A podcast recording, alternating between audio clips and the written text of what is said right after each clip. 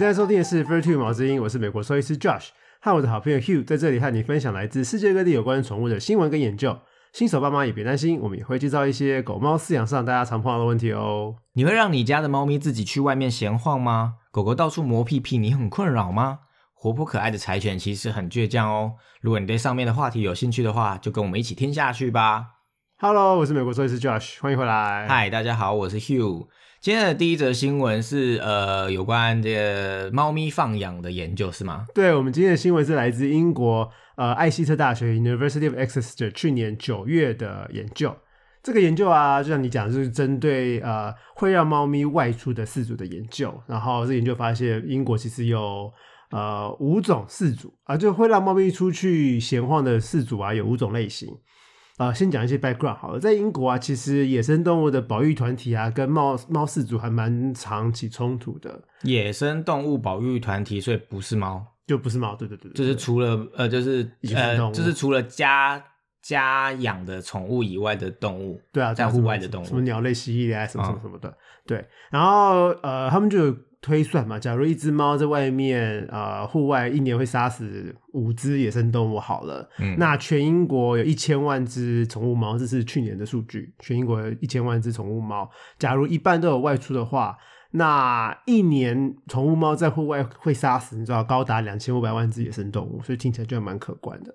而且杀死的都是什么蜥蜴啊、鸟类啦、什么小型哺乳类动物。为什么猫会猫？哦，猫是肉食性，对啊，所以猫会打猎、啊，所以它会去猎这些来吃哦。对啊，对啊，对啊，它们就天性就会打猎啊。哦，对啊所以这个在台湾就比较没有问题，台湾好像没有有啦，还是会有、啊。我说台湾有放外面的有啊，你去那种农场、牧场、渔港，你去那种港口、小那种小渔港就都市人啊，我没有想象中就是户外野外的这种郊区也还是会有啊。我知道这种高这种高楼大厦应该是不太会有，可是你知道，嗯就是不同的地方还是会有是。我以为他们只会如你所说的去猎老鼠跟蟑螂而已，原来小型野生动物他们也有啊，他们会吃鸟啊。哦，对啊，好哦，所以呃，英国的动保团体就建议，就是想要立法要管制猫咪外出打猎这件事情，所以他们用打猎这个字对吗？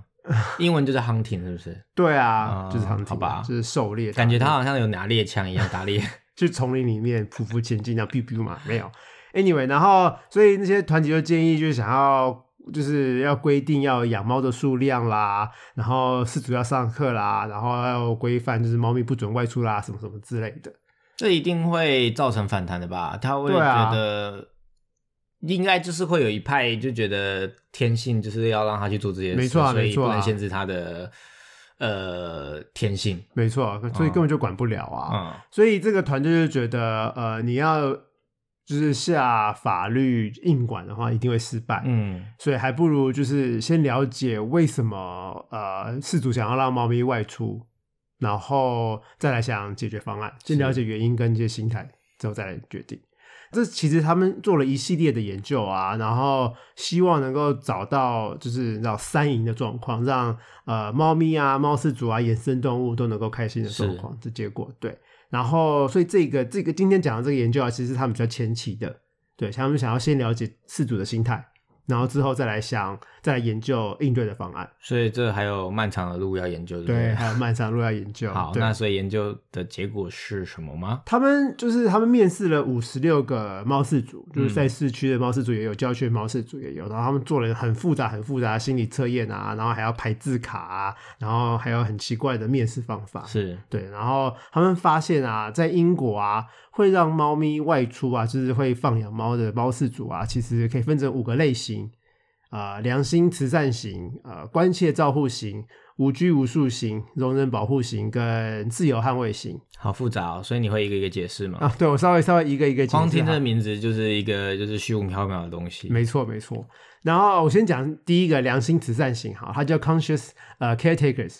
这一型的主人啊，觉得猫咪是需要去外面晃荡，这是他们的天性。嗯，但是他们其实还蛮担心野生动物的安危的，所以他们就你知道良心又慈善，所以他们不希望他们的猫啊，呃，跑到外面去伤害野生动物，尤其是鸟类。所以为了这些野生动物好啊，他们其实是愿意让猫咪待在家里，不让它们外出的。你的意思是说，这五种猫主人都是想让猫咪外出，可是这五种人又分别有想让猫咪外出，但实际上没有让它出去，这这是第一种，是这个意思。他们还是有让猫咪出去，可是他们可以被说服让猫咪关在家里。哦对对对对好。然后第二类型啊是 concern protector 关切照护型。这一型的人呢、他们比较 focus 在他们自己猫咪身上，他们担心他们的猫咪在外面会不会迷路啦，会不会受伤啦，他们出去你知道晃荡啊、打猎的风险其实还蛮高的。所以为了这些猫咪好，为他们自己的宠物猫好，他们也愿意让猫咪关在家里。嗯对然后第三型叫 laissez-faire landlords，他们是无拘无束型。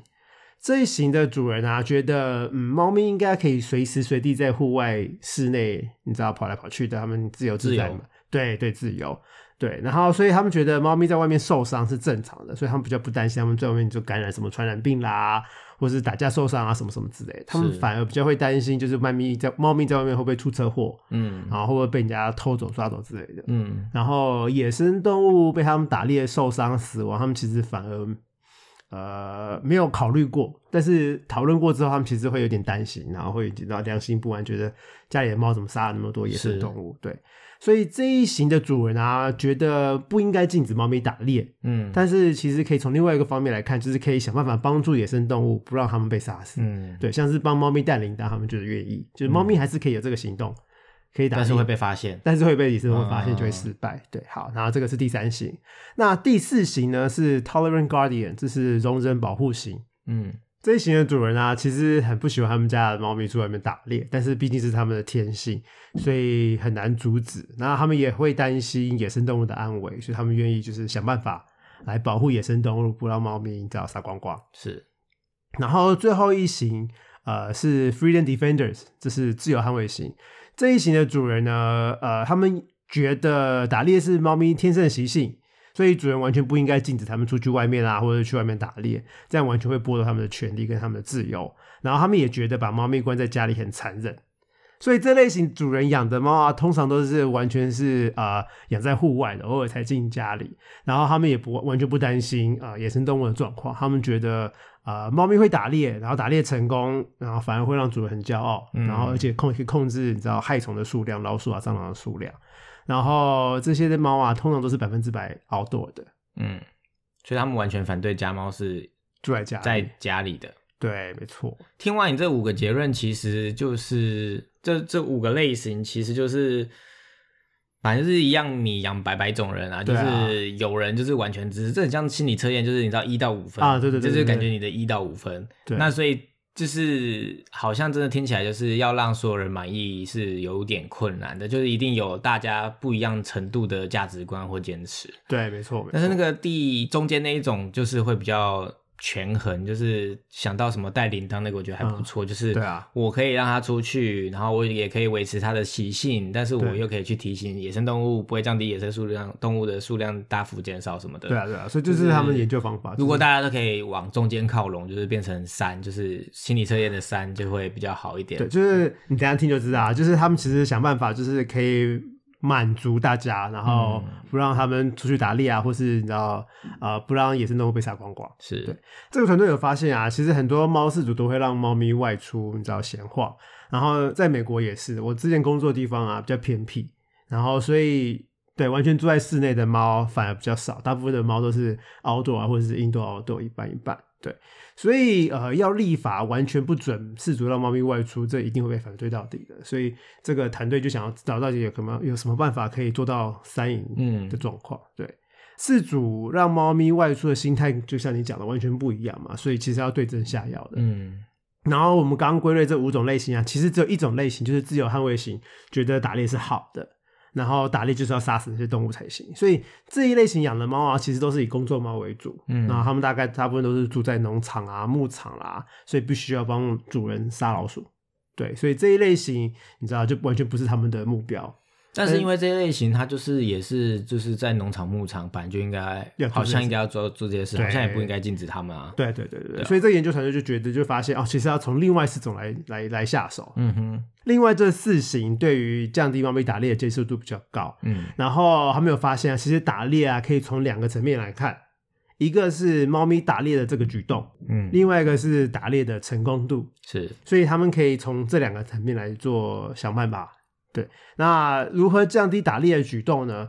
这个比较适合那些会担心猫咪安危啊，然后或者觉得野生动物被无辜猎杀很可怜的主人，像是我刚刚说的良心慈善型跟关切照护型。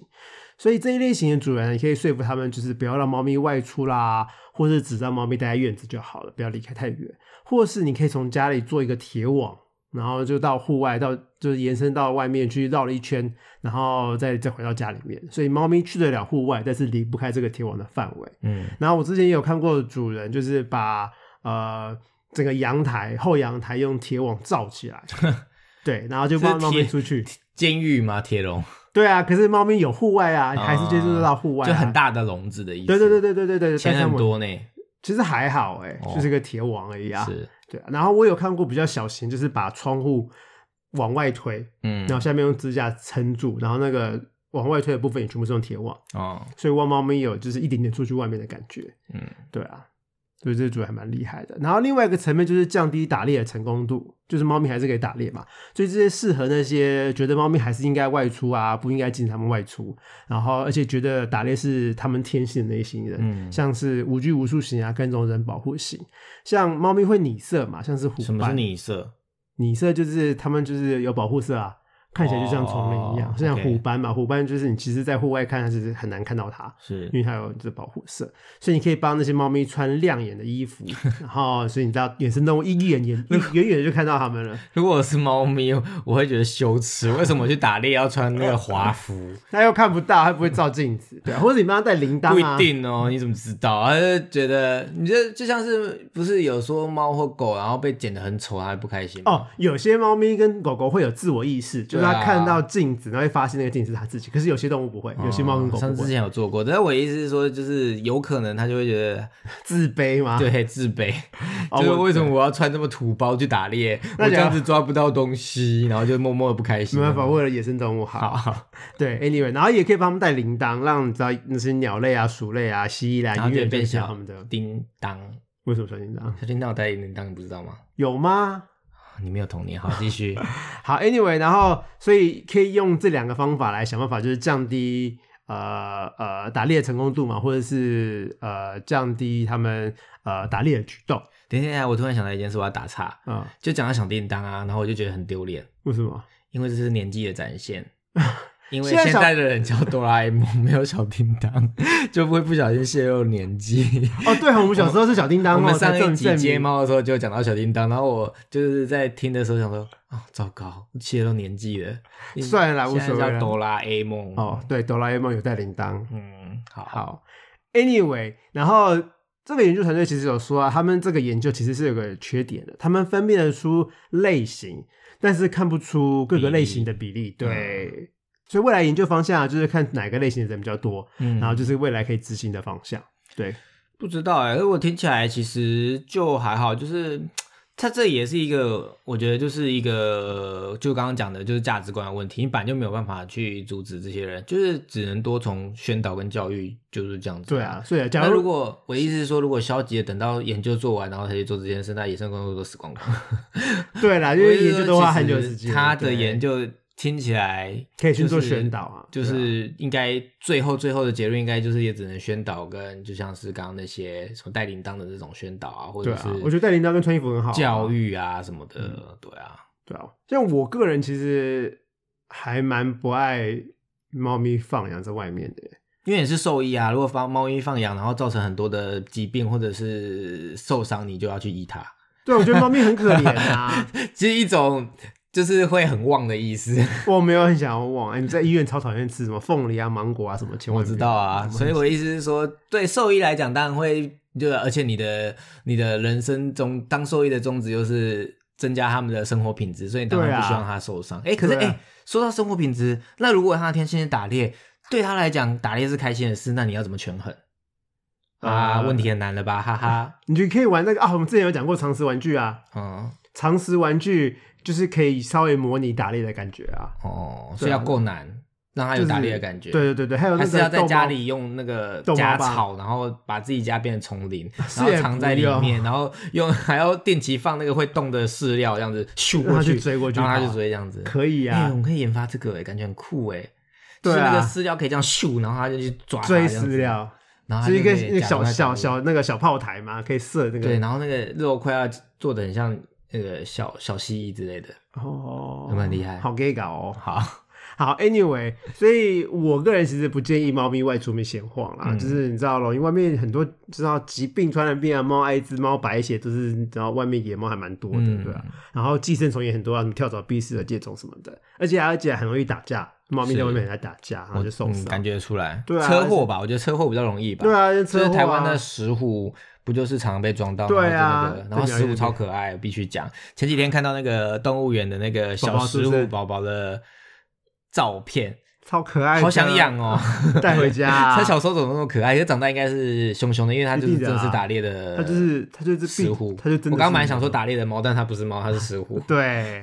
然后，而且晚上就是冬天的时候，猫咪很爱躲在引擎盖上面啊，躲在引擎里面，然后就哦，会这也是蛮常看到的。对啊，而且就是假如你家的猫没有结扎的话，去外面会公的会就感觉，如果我真的想要放养的饲主，应该要比较是有可能在比较偏僻的地方，山里啊、野外这种，好像还比较安全一点。至少走，就对你家的有猫安全，可是对野生动物不安全啊。对啊，但我的意思是说，真的想要这样做的人，应该也不适合在市区啦。我的意思是，对啊对啊对啊而且很容易被变街猫吧？对啊，而且我想到我们之前在美国啊，因为呃，美国有有有什么那个凯尤体兔狼，然后有猫头鹰跟老鹰，所以嗯猫咪在放养在外面很容易就被凯尤体吃掉了。海油底是什么？凯尤体就是兔狼，哦，对，土狼，超容易被土狼吃掉的、欸。就常常主人说，哎、我家的猫不见了、欸 活该。然后 哎、我这样会不会被骂？会，然后然后然后然后然后我就会说，嗯，应该是被土土狼抓走了。哦对，因为我那时候工作的地方比较偏远啊，所以土狼很多，哦，就走在路上就会，就是半夜清晨啊，或者凌晨清晨跟呃黄昏的时候都会看到，哎、土狼在晃。不过会这样做的人，他们本来也就会想到有这天来临吧？都要有心里有数。对啊，就是他既然去打猎，本来就会有成功失跟失败，不是吗？对啊，对啊，人也是啊。而且而且而且而且我在加州那时候还有我们还有美洲狮，那更恐怖。哇塞，对啊，那也是会吃猫的。对，嗯好，对，然后啊，我们上一集有讨论就是台湾街猫的事情嘛，大家可以去听一听。希望他们对，如果没有听上一集的话，我觉得上一集还蛮精彩。个人觉得就是自己讲的还蛮 还蛮好听的啦，就是。呃，有想了解睫毛，或是对睫毛也有一些问题或想法的话，其实可以去听一下。就是呃，放养其实是造成睫毛的其中一个原因之一，就是它如果放养了不回来，或者是呃迷路啦，什么回不来之类，它就可能会变成街猫，然后或者乱生，乱生宝宝就变睫毛了。，对，然后如果有没结扎、乱生宝宝，就会造成下一个社会问题，也就是睫毛过剩，对然后导致一些那个问题社会问题。然后我们又可以在就是，其实我们是提前录的嘛，所以播出的时候可能后面，但是其实我们上次录完睫毛之后，我就看到新闻，就是有一个教授，然后他去喂睫毛。然后在喂睫毛的时候被打，啊打到好像眼睛凹陷还是什么的吧。然后好像就是因为他打他喂睫毛，然后被阻止，然后不听还是要喂，然后就有两个可能不知道是不是当地社区的人，哦。对，也是成年人成年人，然后就围殴他。哈，然后，所以这就是我们其实上一集有提到，就是哎，我们再 review 一次，就是上集有提到，就是呃，就是爱猫跟夜猫的人要和平共处，才可以制造三也是三赢的局面，就是嗯。你爱猫归爱猫，可是如果你让夜猫无法接受，所以就是不是说爱猫人不对，而是夜猫的人也要一起有这个共识，说我们这样做可以降低这个数量或什么的。或者是不会造成其他的问题，是对他们来讲有保证的话，对啊，就是那个纪录片，上次我们提到那个纪录片也有讲到，我是一只猫，对，也是有讲到，就是说他们一开始推动推动推动，然后让当地的社区也发现，哎，有改善，那他们也会支持，大家就是要三赢啦。对，那以上就是我们的新闻的部分啦。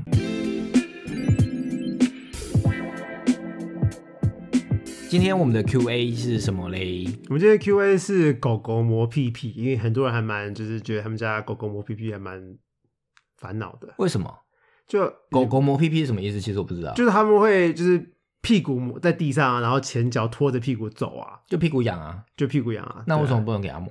就不好啊？而且因为这磨地上都是屎、欸，假如、哦，假如屁股没擦干净的话，地上会是就很像踩到屎会在地上磨的意思是一样的。对，好恶心他才要把它弄干净。其实对，其实这问题是很深奥，其实跟大便没有什么太大的关系。啊，这其实是呃呃，通常都是肛门腺的问题啊，或是屁股屁股痒，屁股就是皮肤的问题，所以可能是需要看医生的。你的意思是？可能需要看医生，可能要去，可以也也可以去找美容师。对，嗯但是我们先看看原因好了。好就狗狗磨屁屁原因还蛮多的。呃，第一个原因呢是他们的肛门腺满了，然后什么叫肛门腺满了？就是肛门腺是动物才有的，人类人类应该没有吧？我也不知道人类有没有。肛门腺是什么？肛门腺它是一个腺体，呃，狗在大便、猫咪在大便的时候会，它在肛门的入口，那肛门口那边嘛，然后嗯它们大便的时候就会挤到这个腺体，然后就会挤出它里面的汁液来，然后那个为什么要这个东西？那个就是他们彼此沟通用的东西。现在狗狗不是很喜欢闻屁屁、闻大便嘛，在路上，那个大便啊跟屁屁就是有肛门腺味道，然后那个味道还可以告诉彼此，就是他们的呃。就是沟通用的嘛，就是告诉他们的那个自己的阶级啦，然后现在是不是正值生育时间啦，好高级的系统哦，为什么人没有这个东西？人用看就好啦。而且我们可以打电话，哎、我是男生女生，而且你 A P P 可以滑，我只是男的是女的，你知道？有交友软体啊、感觉狗狗世界没有交友软体啊。可是你对你这样就笨了。啊、如果你有肛门腺的话，你就不用这些东西，你只要靠近它，你就可以 scan 它，就知道它在想什么。哎，这很厉害耶！我觉得这是高等高等系统哎。对我们就跟费洛蒙一样我们还要去 Google 或者是肉搜它，才知道它它现在在不在发情。谁谁高人走在路上会知道它发不发情啊？对耶，好。，那然后 Anyway，Anyway，肛门腺在哪里？肛门腺在肛门的呃四点钟跟八点钟的方向，嗯就是右下跟左下的位置。哦，所以它是它一个小小的梨形球形状的东西，然后有个管子可以通到就是肛门口。哦对，然后大便的时候就会压到那个，就那个就会挤出东西就会被来挤出来了。对对对对对对好对对。那呃，为什么肛门腺会满，然后挤不出来嘞？有可能是因为他们拉软便啊，或者拉肚子，嗯所以大便太软了，挤不了那个东西，是出不来。然后也有可能是肛门腺的开口卡住了，就是嗯肛门腺的液体啊，可能变得比较浓，变得比较结晶，就会造成它卡住，会挤不出来。嗯对，那挤呃肛门腺满了久了，一直挤不出来，可能会发炎啊，可能会破掉。嗯所以会很不舒服，很不舒服，就他们就想要摸屁屁，是所以定期要去挤一下。像你家狗狗这个问题的话，定期去挤那个饲主肛门腺。可以直接挤吗？啊、不建议饲主在家里挤，因为就是挤不好的话，真的会破掉。那它挤出来会是什么？就很臭的味道，很臭，很臭，很臭，很臭。就我液体是液体啊，浓浓浓浓浓浓的液体，对那，通也有可能那种稀稀的啦，看很满的挤出来大概会是多少量？我的意思是，我没有大概大概啦一 cc 两 cc 哦，那其实很少哎。对，可是它很臭哎、你知道，哦我不介意被血喷到身上啊，我不介意被尿喷到身上啊，被屎喷到身上，我都可以接受。我最不能接受就是被肛门腺喷到，所以你真的它有可能很会喷射。臭。对，哦它有可能是就是像刚冰淇淋一样，就乐乐乐。啊，你不要形容，好恶哦。然后也有可能像是你知道用喷射用那个水枪那个喷出来的感觉，都有可能要看它的哦那个浓稠度。好，对，请继续，我不想要继续讨论 detail。但是它真的很臭。好，好，这是第一个原因嘛，就是肛门腺满了。然后第二个原因，磨屁屁的原因就是他可能屁股周围的皮肤痒或是不舒服，嗯像是皮肤发炎啦，或是过敏啊，或是毛太长啊、打结啊，嗯呃，都有可能皮肤痒，然后所以才想要磨屁屁。是那第三个磨屁屁的原因呢，是他可能有肠胃道的寄生虫，像是线虫、绦虫，嗯，跑出来了，然后在那边爬来爬去，爬来就爬去。是小朋友人的老虫的意思，就是屁股痒。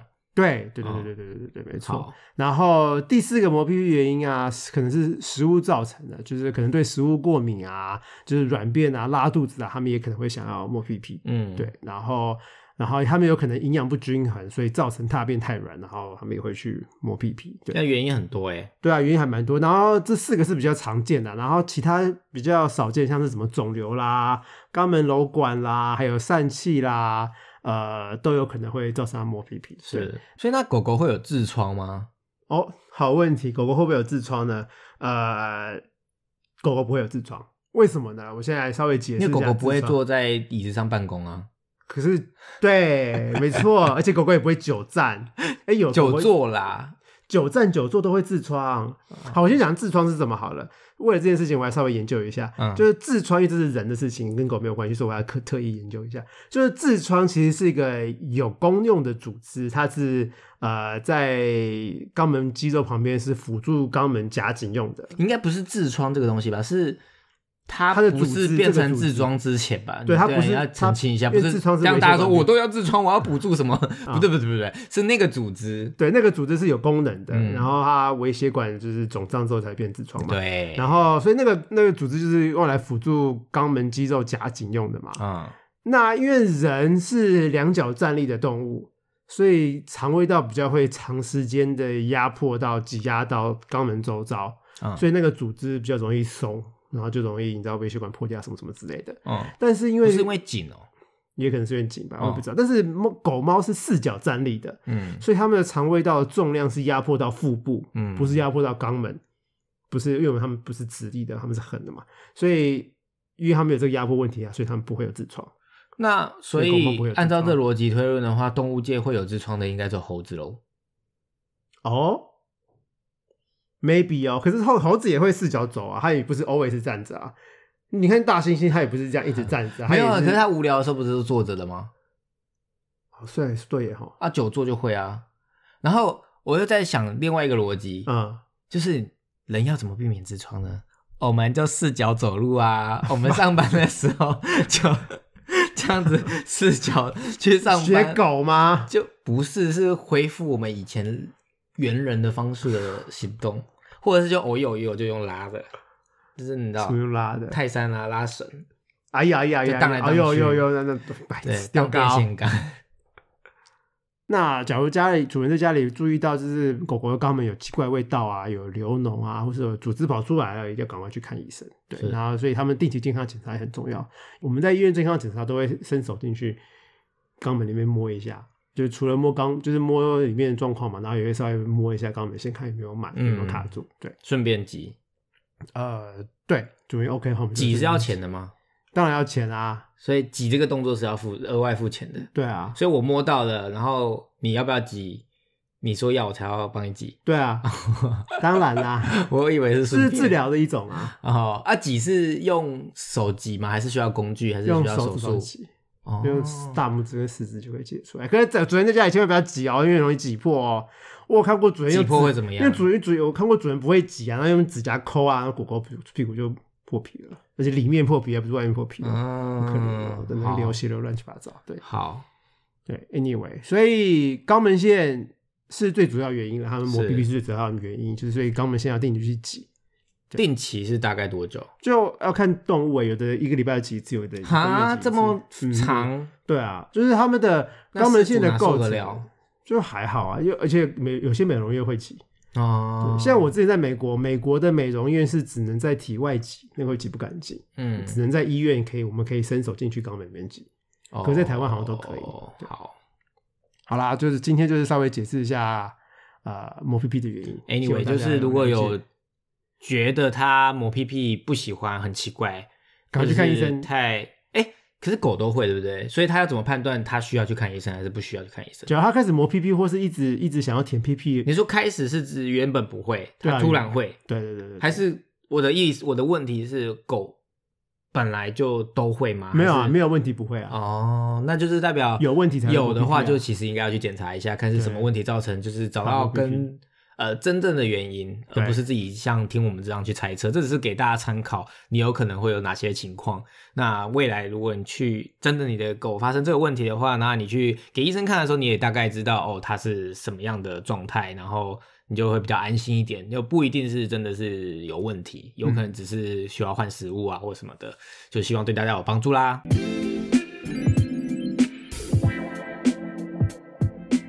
今天我们的品种时间要介绍的是超人气、超可爱，因为日本电影而受大受欢迎的柴犬。没错，柴犬，鼓掌鼓掌鼓，掌。柴犬大家都知道是从日本来的，然后呢，然后呃，柴犬，我先讲它的身材好了，它就是身高大身满大概三十五到四十公分，哦体重大概八到十公分，算小，型。算中小型。对，嗯它们个子很小，但是它们很强壮哦，都是肌肉，超猫。我觉得它就是金石型的、欸它就是它金石在我的啊印象中就是瘦瘦然后壮壮的。对对对对对对然后毛很厚，然后就是你知道，因为两层毛嘛，所以毛很厚，很需要梳毛。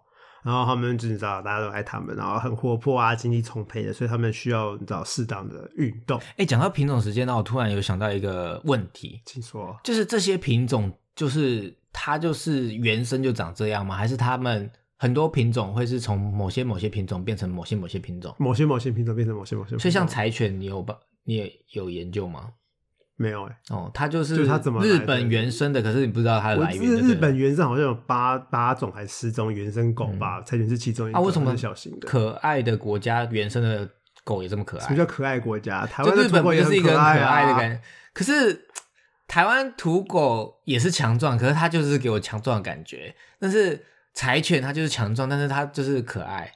你知道？好，讲个题外话，台湾土狗跟韩国的 Jimbo 跟那个澳洲的土狗，澳洲土狗是什么叫 Dingo，对 Dingo，这三种狗都超像的耶，就是好像就是土狗类都土狗都长那样。可是你在台湾、韩国跟澳洲的土狗都长得很像那。为什么日本的原生的？哎，日本有土狗吗？我不知道哎，没有，还没研究到我。没有研究到，但是我会不会柴犬是日本的土狗很不公平？为什么他们就可以长得那么卡哇伊？我觉得台湾土狗也很卡哇伊啊。不管，好继续。好，Anyway，重点重点就是柴犬的个性就是它的最大的重点，它们真的很倔强，然后脾气真的很拗，真的真的就会造成你很多困扰是吗？对，然后就是他们戒心很高啊，对陌生人戒心很高，他们对嗯主人、对自己认可的人忠心很高，嗯但是忠心，他是忠犬小八，对不对？对啊，忠犬小巴没有没有没有没有，忠犬小巴是那个是秋田，嗯，我们上次有讲过，对是他们两个长很像，就一个大一个。小啊，对啊，我觉得他们就是兄弟啊。就是啊，一个是大哥，一个是小弟，嗯，黑道大所以我刚刚我刚刚讲的那个渊源，可能他们两个有关系哦。就啊应该是有关系嗯，对。好，好，所以柴犬你知道，因为对主人忠心嘛，然后啊，他们对陌生人的防心也很重。嗯他们对主人忠心归忠心，但是呃是有淡书的，嗯，你们一定要比他强势才行，主人一定要比他强势，因以适合比较凶的人养。不是 跟凶不凶没有关系。哦，柴犬很爱优柔寡断。对，柴犬很爱挑战主人的权利，哦它会挑战你的势力，然后它会想要压制你。嗯如果主人被它压制了，那狗狗那柴犬就会觉得它是老大，那它就不太会听你的话，是它就比较会凶你。嗯所以你的场啊，你的气势啊，一定要比它强才行。你不用凶，可是你对它就是要很强硬。嗯，对，就是你说一就是一，不能他不要你就 OK，随便随便他，嗯千万不能随便他。而且呃，一定要多多训练他，然后要多教他指令，然后多带他出去运动，要多浪费、多消耗他的体力跟脑力，嗯，这样他才会比较听话。哎，你听完我可以帮他下个结论诶，好，请说。柴犬就是我侄子，你自己有这么夸张吗？就是很皮、很欠揍、很聪明啊，所以你就要做你刚刚说的那些事，对就是要消耗他的脑力，消耗他的体力，然后多多训练、多多指令，他才会听话。对，没错，他就是一个，所以柴犬就是一个幼稚园到国小的皮小孩，差不多吧，没有不是个性，是皮小孩。哦重点是皮小孩，乖巧的不会啊。对，就是皮小孩。好对，所以柴犬其实不适合没养过动物的人，嗯。它不是个初学者的哦，那真的的很不 OK 耶，因为很多就是之前电影很夯的时候，应该很多人的第一只都是柴犬，所以应该会造成蛮多问题会造成大家的困扰，嗯。对啊。然后，假如你有养过动物，但是没养过柴犬，那你可能也要多多做点功课，再决定要不要养柴犬。嗯。对，然后柴犬也非常非常非常非常的不爱剪指甲，我相信养柴犬人都会认同这件事情，他们真的很不爱剪指甲，所以有爱剪指甲的狗哦。有不不在乎被剪指甲这个，哦对，所以呃，柴犬就不是那一类型，他们通常都非常不爱剪指甲。嗯如果你的柴犬是从小养的话，那你要从小训练它习惯剪指甲这件事情。嗯，那我稍微讲一下怎么训练它们剪指甲好了。剪指甲的训练方法其实幼犬跟成犬都一样。呃，首先最重要的事情就是你指甲剪啊，用完千万不要收起来，你要放在一个它 看得到的地方。好，真的，你要让他习惯指甲姐的存在，他不会才不会你一拿出来就吓得要死，变跑给你看。刑具的感觉就会害怕。对啊，哦你每次拿出来就有坏事发生啊，所以就是放在他看到的地方。好，对，然后你在训练初期啊，一开始训练的时候啊，千万不要剪，你就只是拿出来在你手上玩而已。然后就是在他休息的时候啊，在他悠哉呆，就是你知道放空的时候，就拿指甲剪轻轻的碰一下他的手啊，嗯轻轻用把柄轻轻碰一下他的指甲，就想碰一下就好了，嗯不要剪。然后边碰的时候一定要赞美他、称赞他啊，然后给他零食吃啊，让他开心、开心、开心、开心。然后你要天天训练哦，每天训练好几次也没关系，但是要天天做。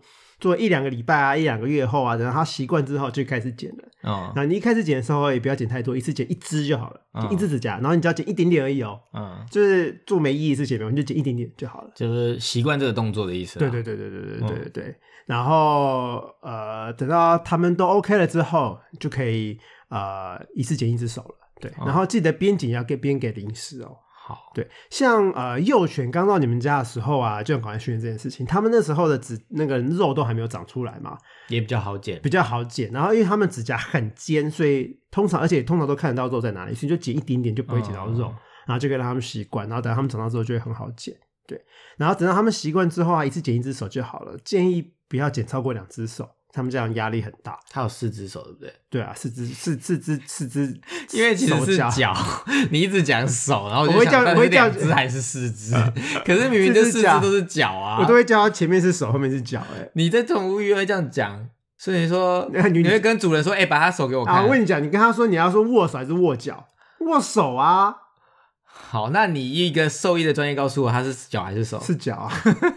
但是你看 shake 就是握手啊，你叫他直接握手，你是好，继继是不续。是？是不是？好好，anyway，所以剪不要剪太深，你也不要剪到肉。他们痛了一次，流血了一次，他们就再也不给你剪了，哦就是你知道要重新训练来了。对，好，就是剪架这件事情就放旁边了。那柴犬到医院来也还蛮让我们头痛的，就是你之前好像讲过，就是它太倔强，会让你们头痛的宠物不是那些很凶的动物，而是某些很可爱，它好像是其中之一，嘛。柴犬是其中之一，没错没错。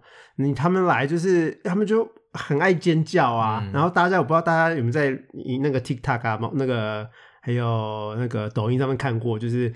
呃，柴犬然后被剪指甲啊，或者被打针啊，哀嚎的很可怜啊，然后嘴又笑得乱七八糟八糟啊，然后就助理跟医生抱得紧紧的、啊，然后那个柴犬就啊哇哇哇哇哇哇哇哇，或是凶呵呵呵呵，然后主人就觉得很好笑，然后把它录起来。嗯但是其实，在医院我们工作人员真的是很痛苦哎、哦他，真的很凶哎、欸，就想把我们跟你刚刚讲咬烂的一样，啊它的天性就是倔强啊，对啊，他就不要被剪连剪指甲都不行了，更何况是医疗行为。对啊，被打个针都是激动的要死，然后有些激动到后面就是太紧张了，就会喷屎、喷尿、喷肛门腺，啊，然后整个医院都是湿哒哒，然后都是屎尿味。哦，，对，所以我在医院都会放两套衣服，以免我要换衣服。好，对，所以希望主人要是有养柴犬的话，或是第一次养柴犬哈，一定要好好做功课，嗯然后一定要好好训练柴犬，让他们社会化，习惯别的动物啊，然后习惯别的人。